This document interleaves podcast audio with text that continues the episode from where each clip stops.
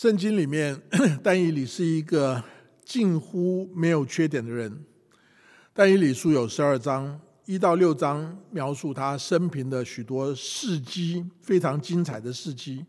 第一章讲到他年轻的时候被掳在异邦，为了要呃饮食洁净的缘故，呃不吃那些不洁净的东西，不吃宫里面祭拜偶像的东西，他吃蔬菜白水。啊，有一个美好的见证。第二章讲到，呃，尼布贾尼撒王、巴比伦王，这个全世界可能当时最有权力的人，做了一个梦，忘掉了这个梦是什么，但是很害怕，就要求人为他解释这个梦。但以理就帮他解释这个梦，讲到这个梦里面一个巨大的象以及一颗石头，把这个象砸毁。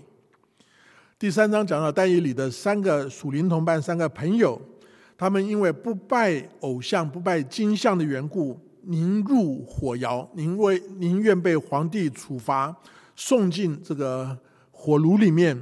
但是呢，神就保护他们，在火窑里面进去的是三个人，别人看到好像是四个人在里面，好像神的儿子也在里面一样。第四章里面就讲到尼布贾尼撒另外就做了一个梦，是神对他的审判跟惩罚。以至于他好像发疯了，变成一个吃草如牛的一个状况，非常奇怪的状况。但是呢，神管教他以后，他谦卑，呃，变成一个愿意相信神的人。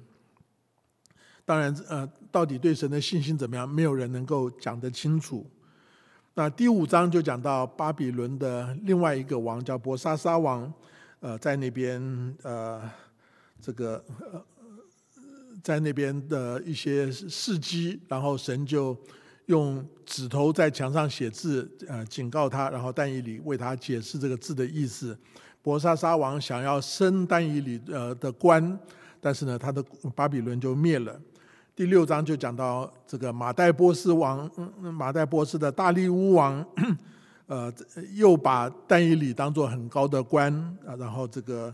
但以理因为对神每一天三次祷告的缘故，就就这个被丢在狮子坑里。这是大家都很熟悉的故事。但是神就拯救了他，他因信为主受苦。啊，七章到十二章里面就讲到但以理做所见到的很多的意象。那除了他为呃尼布甲尼撒王解释那个金像的这个梦之外，他也自己做了。呃，见到很多的意象。那在第九章，就是在这个意象中间，他有一个为百姓悔改的祷告，以及神对他的呃回应，对他祷告的回应。所以，首先我们来看丹以里这一个人，他是一个祷告的人。前面我简单提过，但以里立志不以王的善和王所饮的酒。颠入玷污自己，所以求太监长容他不玷污自己。但以理他生在以色列最后一呃犹大国最后一个复兴的王，叫做约西亚王的年间。然后呢，他小的时候大概经历过灵性复兴的光景，后来看国势一再的坠落，一直到国破家亡，他十七岁。大约主前六百零五年被掳到巴比伦去，在那边很多年，所以他离开世界的时候大概主后主前五百三十多年，所以他他大概有六七十七十年左右的时间在巴比呃巴比伦跟后来的马代波斯，他身为亡国奴，国破家亡，落难异邦，但是他持守对真神的信仰以及洁净的规矩。不单持守这些规矩，他还有灵修的习惯，不拜假神。然后他被神保守在这样一个拜偶像假神的异邦，贵为三朝元老。圣经没有仔细的介绍但以里的家庭背景，但是应该是以色列呃犹大的皇家贵族的子弟。世界上古时候所有的国家把外国人打败了，掳来就是做奴隶、做呃卑女、做这个 太监、做一些呃种种不好的、最低低贱的事情，做苦力。但是呢，巴比伦很厉害，他栽培各国的精英阶级，为将来的官员谋士做预备。那这个是将来的治国人人才，单一里就进到了这样一个呃呃被预备的这个这个呃将来管理巴比伦的这一这一个这个这个班级里面。单一里幼年就被掳出国，但是他信仰的根基打得稳，而且他还有一群的同伴，彼此鼓励，互相扶持。所以他才能够在压力底下坚守信仰。他的第一个考验就是异 异邦的饮食，不洁净的食物，拜偶像的食物，他不愿意吃。当然，我们从新约的角度来看，我们可以说新约会觉得说，拜偶像的东西吃不吃不是绝对的影响。耶稣说，入口的不能污秽人，出口的才能污秽人。保罗说：“凡物本来没有不洁净的，唯独人以为不洁净的，在他才是不洁净。”青少年在发育的期间需要食物，需要营养，但是但以理尊重律法的规定，为什么呢？因为他要讨神喜悦。那圣经上描述他虽然吃素菜白水，但是身体状况很好。圣经描述他说，他们的面貌比用王善的一切少年人更加的俊美肥胖，他们的智慧学问超群，品格正直，有灵性悟性，能够明白解释意象与梦，他们被君王重用。所以，丹尼里跟他朋友的榜样，让我想到基督徒在今天面对许多挑战。无论是在中国的无神论、唯物论、社会主义的背景，或者美国资本主义自由放任的情形之下，要遵守圣经的原则生活不太容易。要能够好好的发展，不被边缘化，往往就要妥协，就要降低原则，做两面人、双重的标准，才有生存之道。但是单以里的榜样。在巴比伦王宫中间面对的挑战，绝对比今天的挑战更加的大，更加的困难。我也想到圣经中间许多人都在两种文化中间来服侍神，服侍神的国度。不管是约瑟、摩西、但以里、尼西米、以斯帖，甚至新约的保罗，神都容许他们经历困难，保守他们为主所用，是我们的榜样。圣经里面，刚才我有简单提到，在六章十节描述但以里，他听到王的命令，不可以拜王以外的神，他就回到自己家里，他的窗楼上的窗户面对耶路撒冷，他一天三次双膝跪在神的面前祷告感谢，与素常一样。面对生活中间信仰的挑战。需要内心坚强的力量，得到这样力量的方法，就是把重担交给神，与神交往，得到神的爱，得到神的安安慰，神的恩典，人才能够刚强壮胆。其实，所有的患难给人最大的呃恐惧，就是患难会带来死亡，带来幻灭。但从神来的能力是复活的能力。宋尚宋尚杰博士，他曾经写了一首诗歌，我们都很熟，《邻里生活》。那个歌词就讲说：十字架上与主同死，同葬且同复活，如今一同升到天上，活着不再是我。当我们生命里面有那个复活的能力的时候，我们就等于已经死过了，与主同死，也与主同复活，就得到了力量。所以，但以理得力的秘诀在于他的窗户面对耶路撒冷，神拣选建造圣殿的所在，在于他一天三次在窗前祷告，他心中记挂的是神的殿、神的城、神的百姓、神的国度。外在难处压力越大，他祷告的动力越强。从但以理书第一章，尼布甲尼撒王灭了南国犹大，主前大概六百零五年，但以理被掳到巴比伦，到第五章结束，马代波斯又灭了巴比伦，大概是主前五百三十九年。第六章讲到但以理的祷告，所以这个中间呢，但以理有六十多年没有停止，每天三次在他窗前的祷告。我相信他的祷告这么多年没有减少，而我们今天要看的第九章里面，但以理的这个呃认罪祷告，也是在他窗前的祷告。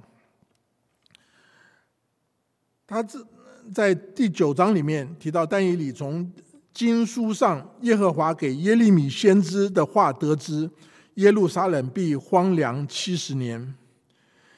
耶利米先知比但以理其实早个二三十年，以西结先知跟但以理差不多同时间，这几位都是犹大国被掳时代的先知。但以理可以读到耶利米的预言。耶利米，我们知道犹大灭了以后，耶利米到了埃及。犹大灭了以后，但以理在巴比伦。然后以西结也在巴比伦的另外一个地方，可能他们空间上面没有见面，但他们了解彼此的服饰。所以但以理读了耶利米的书里面神给他的启示预言，以色列将要复国。所以这个时候呢，但以理从青少年被掳，一经过尼布甲尼撒王、伯沙撒王。到呃呃马代波斯的大力乌王跟古列王有六十多年的岁月，一直压在但以理心中的一个疑问，就是为什么神的圣殿被毁？为什么神的圣名被掳？为什么在这么大的灾难中间，神保守他平步青云，三朝的元老？这个时候，但以理可能可能已经八九十岁了。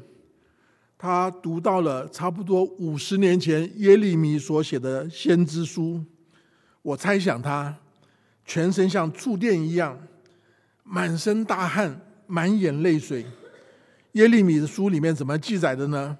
耶利米二十五章十一节、十二节说：“这地必全然荒凉，令人惊骇。这些国民要服侍巴比伦王七十年，七十年满了以后，我必刑罚巴比伦王和那国民。”并加勒底人之地，因他们的罪孽，使那地永远荒凉。这是耶和华说的。耶利米书二十九章十节说：“耶和华如此说：为巴比伦所定的七十年满了以后，我要眷顾你们，向你们成就我的恩言，使你们仍回此地。”但以理猛然就意识到，原来神多年使他身居高位的目的，不是为了他个人的荣华富贵，而是帮助。预备犹大人被掳七十年之后再归回耶路撒冷，但以理自己没有归回耶路撒冷，就有一点像摩西没有进到迦南美地。但是我相信，但以理之后的以斯帖拯救了犹太民族，所罗巴伯重建了圣殿，尼西米重建了圣城耶路撒冷，以斯拉重新宣读律法书给百姓。重建了百姓信仰，这些人多少都受到但以理的感动跟影响。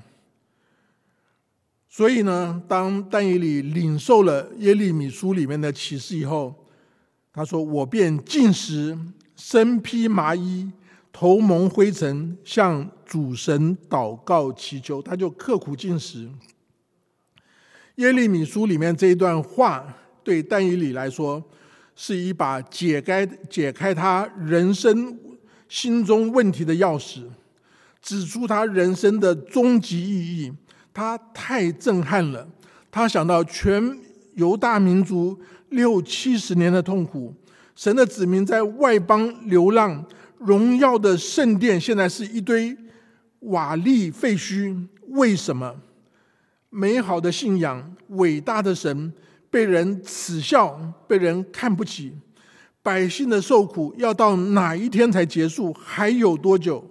到今天，所有犹太人的婚礼中间都有一个程序，就是你要把一个玻璃杯子或玻璃瓶子踩碎。为什么一个快乐的婚礼中间要有这样一个动作呢？就是他们要纪念圣殿被毁的痛苦，百姓被掳的羞辱。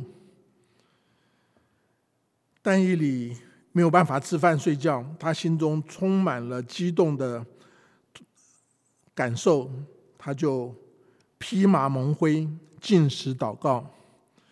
耶稣时代的犹太人。认为信仰上面虔诚的表现就是施舍，就是进食，就是祷告。所以这些犹太人呢，就呃常常要表现他们信仰上很敬虔，可是呢，有的时候是为别人，而不是真正在神面前。所以耶稣就说：你们进食的时候，不可以像那假冒为善的人，脸上带着愁容，因为他们把脸弄得难看，故意叫人看出他们是进食。我们教会在瘟疫发生以后，不能实体的聚在一起聚会，我们也有推动小组之间的连锁接力的进食祷告，从三月初中到五月底，总共七十七天。我想那是类似的感受。灾难临到，心中有很大的。问题有很大的疑惑，不晓得前面如何。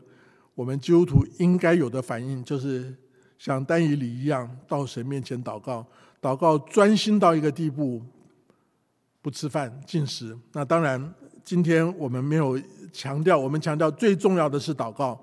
如果为了强调进食，变成像耶稣所指责的假冒为善的人一样，那是不对的。好，在。这个祷告中间呢，我们就看到这个祷告带来祷告的基础，在于但以理对神的认识。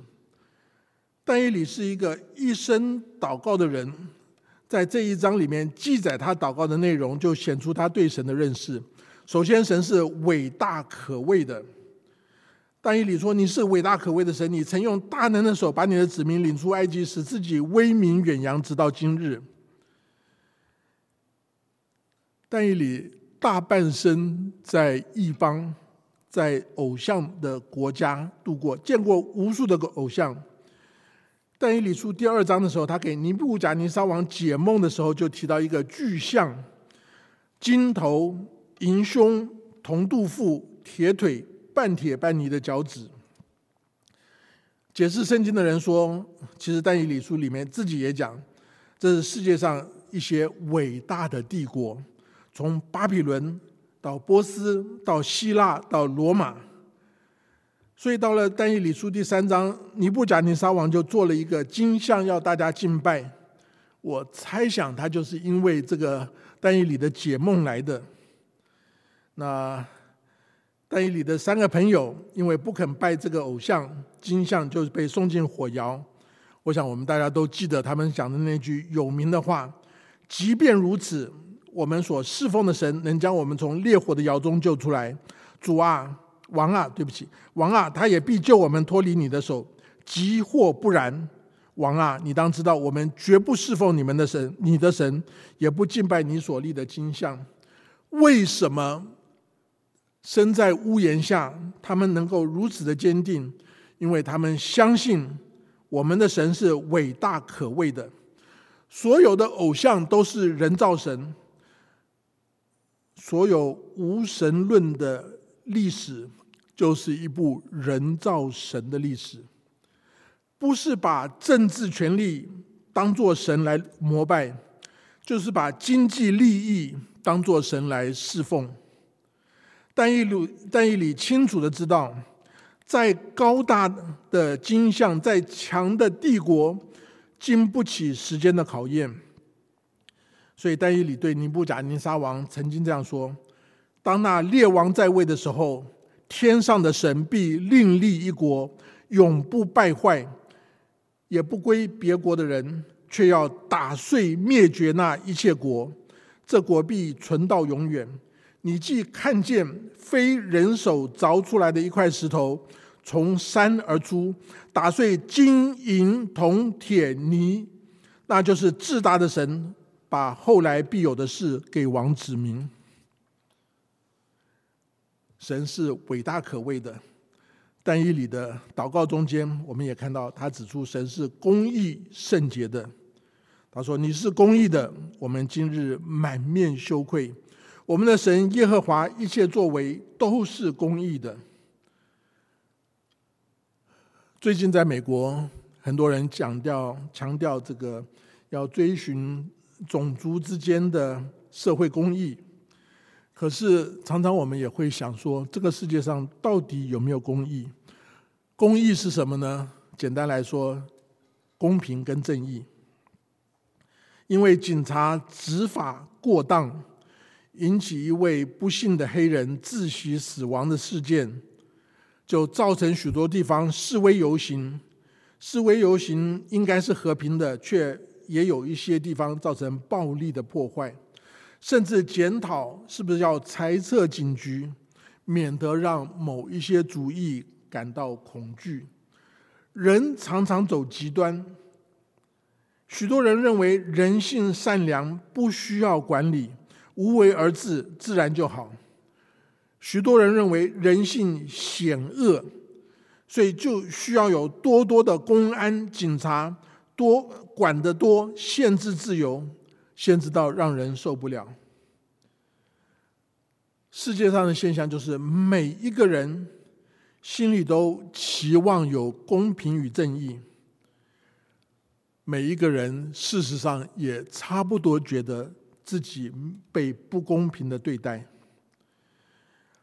所以有这样一个矛盾的现象，是因为有神，神是公义的，所以每一个人心都普遍期望有公义。神是一切。伦理道德的基础，所以中国有一句话说：“举头三尺有神明。”但是因为人犯罪远离神，人不要神管理，人要自己管，所以世界上就失去了公义，充满了混乱。俄国有一个作家说：“如果神不存在，我什么事都能做。”这位神是公义圣洁的神。但以理对他的认识说：“这位公义圣洁的神看到人间的罪恶，就审判，就降灾难来惩罚。”但以理说：“你把大灾难降在我们身上，耶路撒冷遭遇的灾灾祸，普天之下从未有过。相信神的伟大、可畏、全能，又相信神的公义、圣洁、全善，那么所遭遇的。”大灾难就必定是来自神审判的惩罚。但以理出生在约西亚王年代，童年在犹大国最后的复兴中间度过。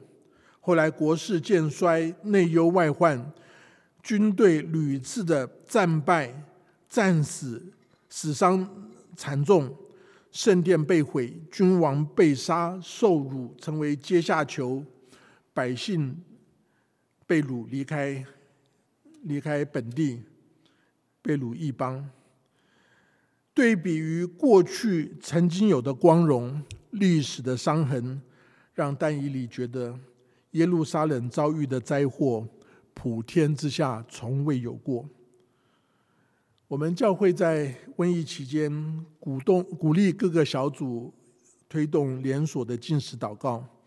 我常常在不同小组聚会中间听到弟兄姐妹的祷告，说说为什么会有这样的瘟疫？是因为我们有罪，因为神的警告，因为神的审判。但是但以理承认神的审判降灾，但以理更知道神是慈爱怜悯的。祷告里面说：“你向那些爱你、遵守你诫命的人，信守你的慈爱之约。我们向你祈求，并非因为我们有什么异行，乃是因为你充满怜悯。人间的爱是有限的、有条件的，但是也是没有盼望、非常软弱的。我猜想丹以理会回想到所罗门王建造圣殿的时候祷告说：“主啊，你的民若是得罪你，你向他们发怒，将他们交给仇敌，掳到仇敌之地，或远或近。他们若在掳到之地想起罪来，回心转意，恳求你说：我们有罪了，我们悖逆了，我们作恶了。他们若在掳到之地尽心尽性归服你。”又向自己的地，就是你赐给他们列祖之地和你所拣选的城，并我为你民所建造的殿祷告，求你在天上你的居所垂听他们的祷告祈求，为他们伸冤，饶恕得罪你的民，赦免他们的一切过犯，使他们在辱他们的人面前蒙连续。他应该记得，他应该想到。犹大遭受遭受这么大的灾难，就是所罗门王祷告里面所提到的犯罪，遭到神的惩罚。但但以理应该也记得，也看到了耶利米在耶利米哀歌里面所讲的话：神的慈爱，我们不致消灭，是出于耶和华诸般的慈爱，是因他的怜悯不致断绝。每早晨，这都是新的。你的诚实极其广大，我心里说：耶和华是我的份，因此我要仰望他。凡等候耶和华、心里寻求他的，耶和华必施恩给他。我想，我们人生碰到许多的难处，许多人觉得说。呃，瘟疫期间我们不能出去，都待在家里，我们就有机会遇到一些家中有难处，不管是两代之间或者夫妻之间，有很大的摩擦，有很大的困难，讲理讲不通，讲情很伤感，讲权威又不服，最后呢，只好讲法。听说有的这个地方。呃，疫情之后开放，大家就排队去办这个，呃，去去家庭法庭了。许多问题人没有办法解决，但是我们唯一的盼望，因为神就是爱，我们唯一盼望能够解决这些问题的，就是到爱的源头，到神那里去。所以他不单祷告是对神的认识，他也提到人的光景，为人的代求。祷告是一座桥梁，一边是神，一边是人，把人的需要带到神的面前，把神的爱、神的恩典带到人的这一边。对神认识是祷告的根基，为人代求是祷告的果实。所以，但以理为人代求，就承认人的罪，承认犯罪。我们犯罪作恶，但以理这样一个一生公义几乎没有缺点的人，他说：“我们犯罪作恶，行为行为邪恶叛逆，偏离你的诫命和典章。”以西结书十四章就描述摩亚、但以理、约伯是异人。但是一人不能救自己，不能救别人，只能救自己的性命。这是以西结十四章所讲的。一人面对罪的时候，往往就洁身自好，指责罪恶。但是，但以理在这边承担别人的错误，待人认罪不容易。但以理可能记得他童年时候约西亚王的复兴。约西亚王的前面是是是马拿西王，是一个恶的不得了的王。那约西亚王的复兴在于他们在圣殿里面找到了律法书，找到了神的话，宣读律法书，全国悔改，遵行圣经，遵行律法书的教训，有一个大大的复兴，好像。先知以赛亚，他要指责百姓的罪的时候，以赛亚书第六章也讲到，以赛亚在神面前的悔改，说：“祸灾我灭亡了，因为我是嘴唇不洁的人，又住在嘴唇不洁的民中。神就洁净了他的的他的嘴唇，让他能够为神传讲教训，传讲神的福音，传讲神的信息，指责人灵性的罪，先知指责人拜偶像，指责社会的罪，社会里面有钱人欺压贫穷，指责人关系的罪，在婚姻上面不忠。先知的信息也带出神对罪恶的审判跟刑刑罚，神要求人悔改才得着赦免。所以但以理就描述我们他犹太人犹大人的这个受惩羞愧，我们犹大人和耶路撒冷的居民，以及因对你不忠而被驱散到远近各地的以色列人。都满面羞愧，因得罪了你而满面羞愧。在他认罪的祷告中，深切的表明了罪恶感、羞耻感。以色列人受苦的表面原因是国破家亡，被敌人掳去，失去了原来的美好的生活。不仅仅在困难环境中间痛苦，心灵深处更深深的感到羞愧，因为人。拜偶像、离弃神、被神审审判、惩罚，这种羞愧的感觉来自于伊甸园里面亚当、夏娃吃了分别三恶树的果子以后，就看到自己赤身肉体，觉得非常的羞羞耻，就用无花果树的叶子来遮蔽身体。人原来有神的形象，人应该彰显神的荣耀。人却犯罪，亏缺了神的荣耀。里面还是有神荣耀的形象，外面没有神荣耀的作为，亏缺神的荣耀。不单不敢面对神，没有办法面对别人，也没有办法面对自己，总是觉得不对劲。这就是羞愧的原因。当犹大人被掳为奴，受人欺压，外面环境中间充满痛苦。心中充满了羞愧、后悔，那种天地虽大，没有容身之地，自惭形秽的感觉，成为他们内心的一个捆锁。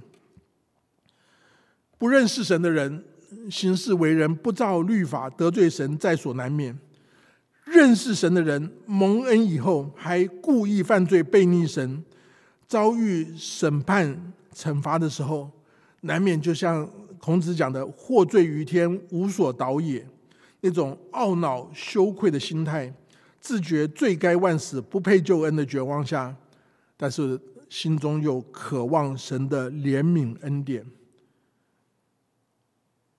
所以在他的祷告里面也仰望神的慈爱。虽然我们背叛了主我们的神，他却有怜悯和饶恕之心。神是公义圣洁的。我们是污秽的罪人，我们虽然罪孽深重，没有盼望，但是我们需要这个恩典，需要怜悯。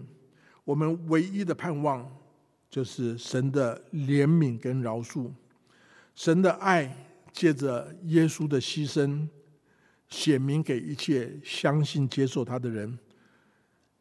我想大家都记得约翰牛顿。《奇异恩典》这首诗歌的作者，他年轻的时候是一个贩卖奴隶的船长，生活非常的呃罪恶败坏，远离神。后来经历种种打击，不但信主，而且成为传道人。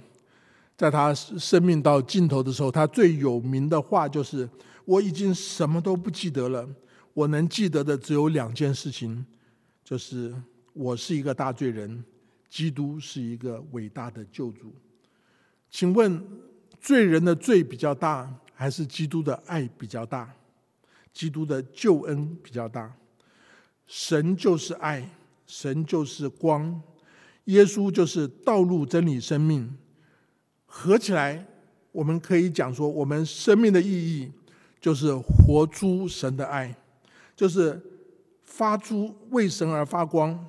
就是走在真理的道路上面，所以但以理就迫切的呼求。你看十九节这边，他的呼求是非常强力的呼求。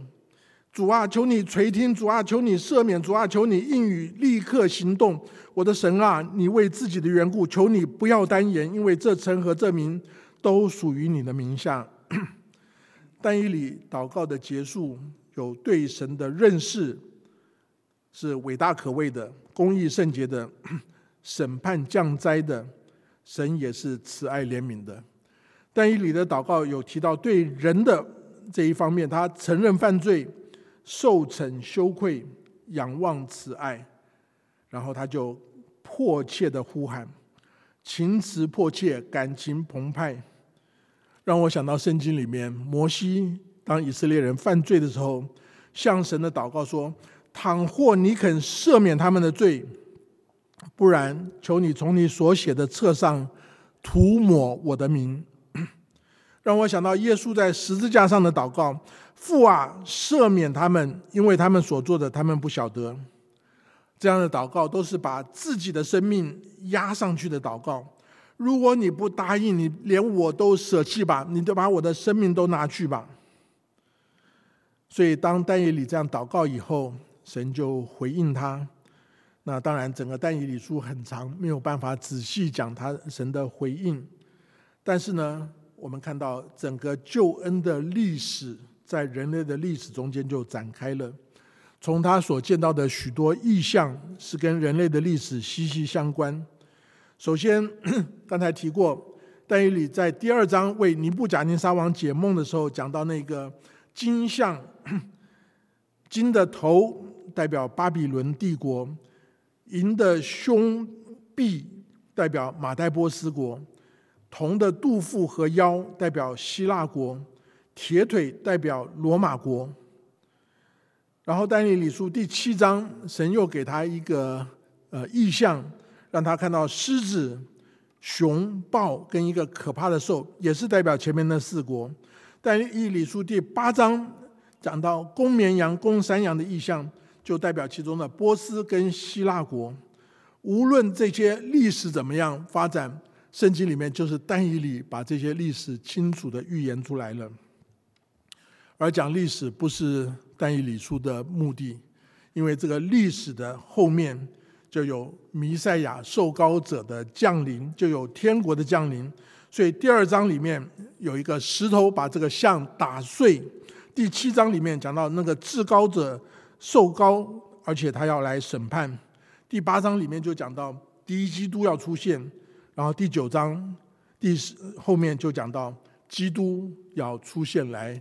胜过敌基督的工作，所以 这边有一段呃很很清楚也很复杂的一段经文，讲到未来的预言，也是神回应但以理的祷告，为你本国之名和你圣城已经定了七十个期，要止住罪过，除尽罪恶，赎尽罪孽。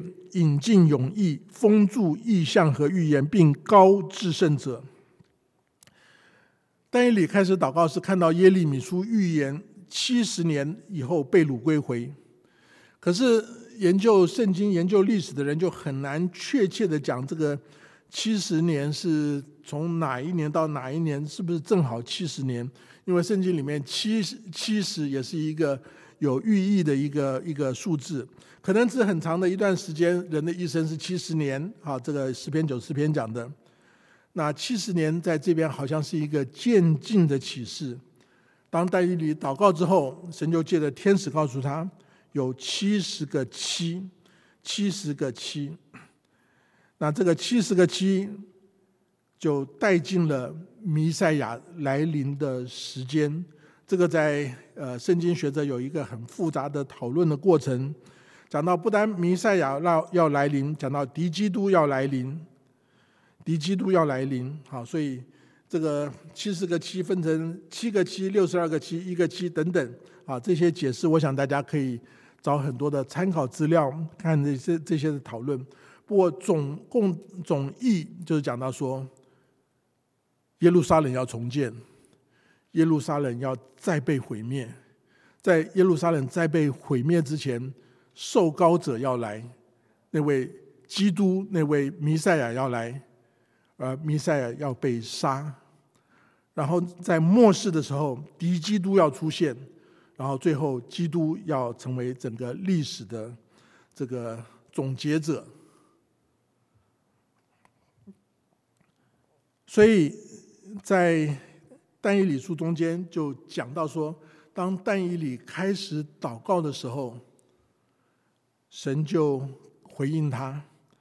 可是呢，神回应他的过程中间有一些的细节。但以理十章有提到这样的话说：，因为从你第一日专心寻求明白将来的事，你的言语已蒙应允。我是因你的言语而来，这是天使加百列对他说的话。但波斯国的魔君拦阻我二十一日。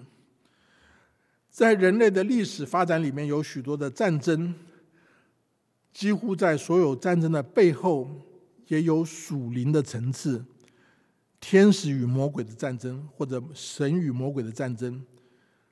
我们看得见的是可见的层面。属灵的层面常常是我们不能完全明白的。但以理的祷告，基督徒的祷告，是这个战争属灵战争里面得胜的重要因素。刚才念的但以理书十章所提到的经文，从但以理第一天祷告开始的时候，神已经差遣天使回应了。可是波斯国的魔君拦阻了他二十一天，所以。二十一天以后，这个天使才见到但以理。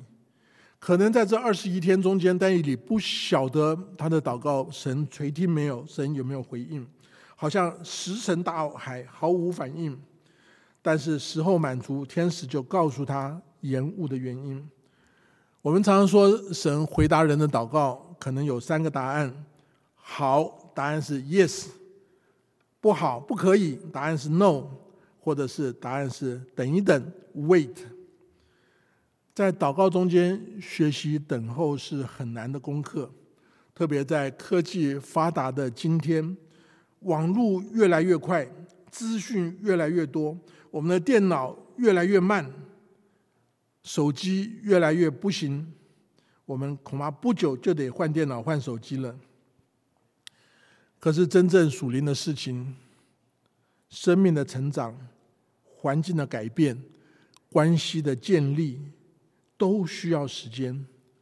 所以求主帮助我们，从但以里的榜样中间，看到我们应该持续、长久、忍耐的继续祷告，继续等候，继续顺服，继续相信。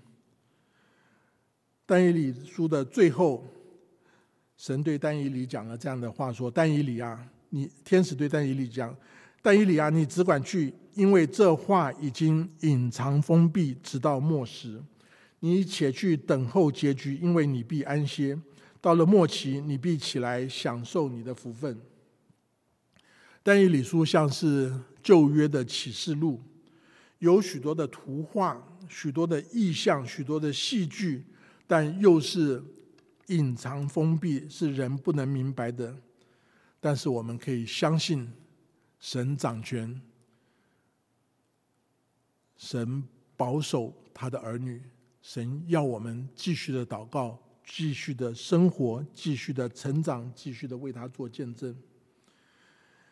前两天我们看到一个消息，有一位呃在 DC 附近的基督徒温英干教授，几年前他来过我们中间，因为我们的圣月周。啊，呃，诗班，他是他的妻子是这个诗班的成员，他就一起来。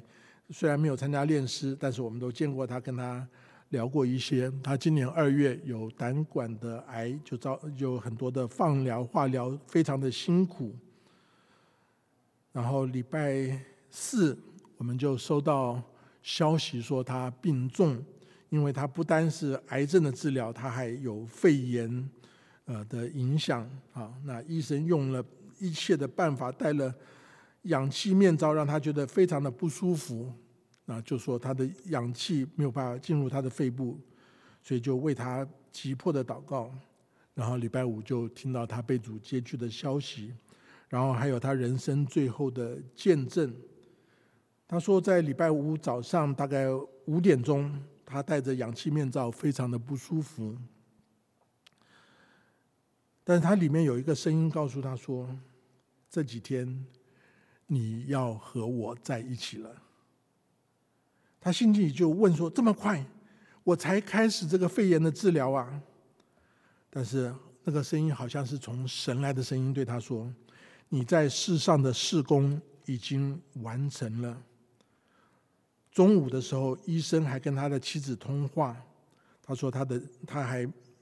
描述了他的情况恶化，对肺炎的治疗没有效果，可能是因为化疗的影响。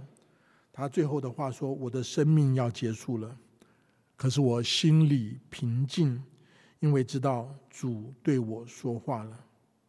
主对他说：这几天你要跟我在一起了，你在世上的施工已经完成了。”他这几句话，我想给我们一个很大的一个鼓励。人生最大的满足、最大的喜乐，就是工作完成，回到家里。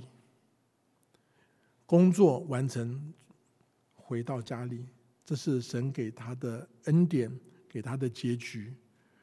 神对但以理也说了类似的话：“你且去等候结局。”你必安歇，你所做的事情已经责任已经尽到了。好像保罗说：“当跑的路我已经跑尽了。”这是我们今天的大纲。但以理他一生是一个有见证的人，他祷告中间对神恳切的祈求，基于对神的认识。他祷告中间许多祈求的内容是讲到。人的状况，人的需要，而他祷告带来的影响，让神打开了启示，让我们看见整个救恩历史要进行，而我们人的祷告是救恩历史中间很重要的一部分。在我们教会瘟疫开始以后，三月十五号第一次网上的聚会，到今天六月十四号，已经三个月了。环境中间有瘟疫的流行。环境中间有经济的崩溃，环境中间有种族的示威，这是一些负面的循环。但在教会里面，我们开始进食的祷告，我们开始有一个感恩的聚会，困境中的感恩，我们开始有爱心的行动，这些都是正面的循环。